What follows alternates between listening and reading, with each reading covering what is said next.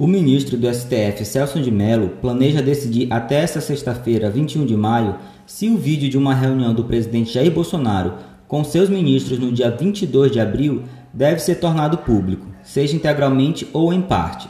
O vídeo deve esclarecer toda uma polêmica nas últimas semanas envolvendo o ex-ministro da Justiça Sérgio Moro e uma possível interferência na Polícia Federal. Enem. Após pressão de diversos setores, o MEC anunciou o adiamento do Enem. A nova data será definida após uma enquete entre os inscritos. Até então, o Enem estava previsto para ser realizado em novembro. As inscrições para o exame continuarão abertas até sexta-feira.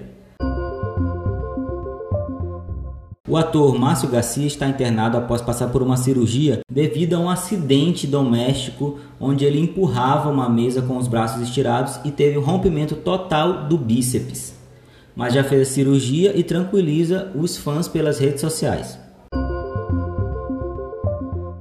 Coronavírus já supera câncer e infarto como o principal motivo de morte no Brasil.